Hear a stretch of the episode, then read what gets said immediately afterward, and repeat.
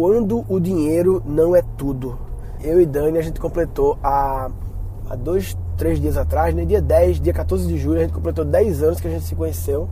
Do dia que a gente se conheceu mesmo, assim, que a gente se conheceu pela primeira vez, a gente completou 10 anos. Aí a gente resolveu, só para marcar esse dia, passar um dia, 24 horas, num hotel novo em São Paulo, muito massa, chamado Palácio Tangará. Diz que é o último hotel, seis, único hotel seis estrelas de São Paulo. Enfim, a gente não tinha condições de fazer uma viagem nessa época e aí a gente resolveu, é, em vez de passar três, quatro dias num hotel bom, a gente passou um dia num hotel incrível que custou quatro dias no hotel bom. Mas enfim, a experiência é diferente. Ele é dentro de São Paulo, é colado com o Parque Bulemax. É uma, um hotel é uma loucura. Realmente, Palácio Tangará é uma loucura. E assim, deve ter sido um investimento assim de centenas de milhões, né, amor? Acho que centenas de milhões fazer aquilo ali, aquela estrutura. Mas o interessante que a gente analisou é que não basta o dinheiro, ah, temos muito dinheiro investir. Quando você lida com um negócio que envolve experiência, como é um hotel, é uma experiência, o, o dinheiro chama a atenção, os móveis, os lustres, a decoração, a estrutura, a qualidade do lençol, do travesseiro, tudo é lindo, tudo é incrível, mas grande parte da experiência é criada pelas pessoas que estão lá atendendo, as pessoas é que fazem a diferença. E a gente teve uma grande surpresa positiva também com as pessoas. O nível realmente de care, de caring das pessoas, da recepção. E é engraçado que essa coisa de nível de care não existe um nível de care, existe um nível de care para cada tipo de cliente e situação. Eu acho que a principal, uh, principalmente nesse negócio que envolve muito estar tá, tá junto do cliente, né? Como é um restaurante, eu acho, como é que é um hotel. Principal é a empatia da pessoa, né? Porque eu e você é um casal diferente de minha mãe e meu pai, que é um casal diferente da sua mãe e do seu pai.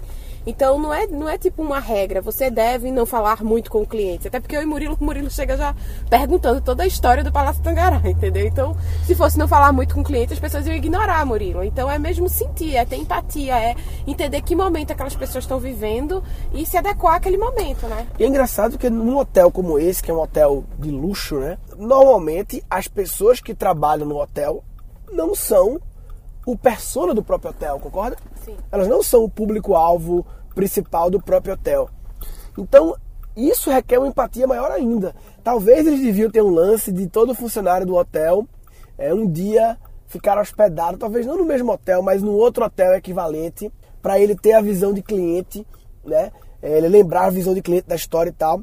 Mas você falou, é, é interessante mesmo, que não é não existe só um jeito, existe um jeito é um trabalho de leitura, empatia, leitura do cliente para entender qual é o contexto, qual é a pegada. A gente teve uma experiência também muito incrível de pessoas no outro hotel que a gente foi, Vila Bebeck, que é um que hotel é, é também tipo de, hotel. de, um hotel massa também, mas outro nível, né? Não, não, não, se compara com o Tangará, que o Tangará é muito absurdo assim, mas o Vila Bebeck é do caralho. É uma parada mais romântica, mais. Hã? É mais pousada, né? É mais pousada, romântica, pousada, não sei o que, lá em Camburi. E também tivemos uma grande experiência de atendimento não só na pousada, mas na região inteira, né? Sim. Nos dois restaurantes que a gente foi, do chefe Eudes e o outro lá que é o. Esqueci agora o outro restaurante, que é o clássico da região lá. E teve um exemplo, não foi amor, nesse, nesse outro aí. Qual é o nome do outro? Restaurante Massa? Enfim, foi interessante porque eu cheguei lá, eu chego cumprimentando todo mundo, falando com o pessoal do bar, como o Dani falou, saio perguntando como é que surgiu. Eu sempre pergunto, né? Chego no Tangará, pergunto logo como é que surgiu, quem construiu, quem está por trás, quem foi o investidor. Eu estranhando, eu acho, inclusive. Ele pergunta quem é o investidor. Quem é investidor, qual foi a história, como é. surgiu a ideia, quem foi, de que era esse terreno antes. É. Eu saio perguntando, eu quero saber as coisas. A gente descobriu que era da família Matarazzo. Era Matarazzo, era para ser a casa do filho, aí ele acabou não construindo, aí Niemeyer ia construir também uma casa para ele, aí, enfim. Eu cheguei perguntando lá no restaurante e o cara lá, que era o, o garçom, é uma espécie de metro aquele cara, é, eu acho, né? Legal. Ele trabalhava 24 há 24 anos. anos. O restaurante, sei lá, tem 25, é. né? Ele percebeu que eu era de falar pra caralho e aí ele já pegou o livro da história do negócio e tal. Na nossa mesa, não foi amor? Chegou um casal, um casal mais, mais coroa, e eles chegaram com uma atitude totalmente oposta, né? Uhum. Mais calado, tudo bem, é o jeito dele mais calado. E o cara percebeu a atitude e deixou eles quietos. Uhum. Inclusive eles chegaram com a atitude meio reclamando, não foi? Foi. Reclamando de umas besteiras assim e tal. E aí, enfim, cada cliente é cada cliente, não tem um jeito certo de fazer. Não dá pra dizer, não, nós atendemos sempre com muita conversa. Não, isso não é um bom jeito de atender se o cliente não gosta de muita conversa, né? Enfim. Mas no Tangará. Mas o cara teve essa percepção. Teve, é, teve no restaurante? Teve. Qual é o nome do restaurante, velho? É o restaurante mais clássico lá de Cambori, que o chefe é um cara de Salvador, que é premiado no Brasil inteiro. Caralho, velho. Esqueci totalmente. Qual era o nome do dono, do chefe? Eu até segui ele no Instagram e tal. E eu sei que o outro é chefe Eudes, que também não lembro o restaurante agora. Mas enfim, no Tangará a experiência foi incrível. A gente teve contato com umas 15 pessoas, né? Funcionários, né? Eu diria que teve dois contatos que foram médios Só no Tangará. No Tangará. Na hora do telefone ali, teve uma experiência é, média. A gente queria pedir um room service, não estava atendendo, aí falou com a recepção e ele não percebeu qual era o nosso problema. Ele apenas ficou bitolado ao que a gente estava pedindo e podia ter aprofundado mais, entendido qual é o nosso problema. E em vez de passar a gente para o service, a gente podia ter, sabe, a gente estava há uns 10 minutos tentando falar com o service, e aí ligou para um número, ligou para outro, enfim. Tanto que teve, uma hora, não foi que eu falei o cara da e falei, brother, eu quero que você pegue o meu pedido e make happen. Isso vale outro podcast, né, amor? Para falar sobre um pouco sobre comunicação não violenta, né? A gente estava um pouquinho chateado com a situação, mas não é por isso que a gente vai falar grosso, que vai blá blá vomitar e não sei o. Não, a gente teve clareza mental de fazer uma comunicação não violenta com o cara, deixar claro nossa necessidade, fazer nosso pedido e deu tudo certo. Muitas vezes não precisa a gente, porque teve uma experiência um pouquinho negativa de horário, de- muitas vezes aconteceu que, sei lá, chegou a uma excursão de pessoas naquela hora na recepção e o cara do room service estava com desinteria cagando, sei lá. Acontece fatos assim, não dá pra ser sempre perfeito. Mas eu acho que isso é mais uma vez, o, a- a- pra mim, o principal é não se bitolar, né? Tipo, igual o cara não se bitolar que existia um tipo de atendimento, ele não se bitolar a de tipo, ah, eles querem passar para um room service. É no final, qual é a minha necessidade? A minha necessidade é que É a comida, comida. chegue no meu quarto. Então, se ele tá vendo que por mais de cinco vezes a gente ligou e ninguém atendeu na- no room service, é dizer, pessoal, vocês querem recepção? Então eu anoto e, e faço chegar até vocês. Vou fazer acontecer. Então- Foi o que a gente pediu no fim das contas, mas que o Poderia ideal seria ele poder ter né? percebido. Claro, o cara da recepção não pode ficar transferindo o pedido de service o dia todo, mas num caso específico como esse, que estava acontecendo algo que com certeza é fora da, do normal daquele tipo de hotel, ele podia ter resolvido. E também, e na hora do jantar também, lá fora, na, a gente tava na mesa fora, a gente teve um pouco de dificuldade de chamar o garçom ali e tal, e demorou um tempo, a gente chegou e não sentou, enfim. Mas são pequenos detalhes que é difícil ser perfeito quando se lida por- com pessoas. Fácil assim, é mais fácil Por perfeito isso que quando é só dinheiro, quando, é só. dinheiro não, não é tudo, né? É. Porque quando você depende da, da, da percepção, e isso é coisa que um robô não vai fazer nunca, né? Que você fala É. da dificuldade de um robô fazer. Então quando você depende da percepção de, de pessoas, e por mais que você treine, é- é, as pessoas não estão ah, preparadas para todos os tipos de, de, de situações mesmo, né? É. Legal. É, qual foi o nome do episódio que eu falei antes? Quando o dinheiro não é tudo. Foi isso que eu botei? Isso, foi. Que legal. Então, é realmente, quando o dinheiro não é tudo, quando envolve experiência, quando envolve pessoas, o dinheiro ele consegue ser perfeito, entre aspas, no sentido de tipo assim: temos dinheiro, vamos fazer um hotel perfeito, instalações perfeitas.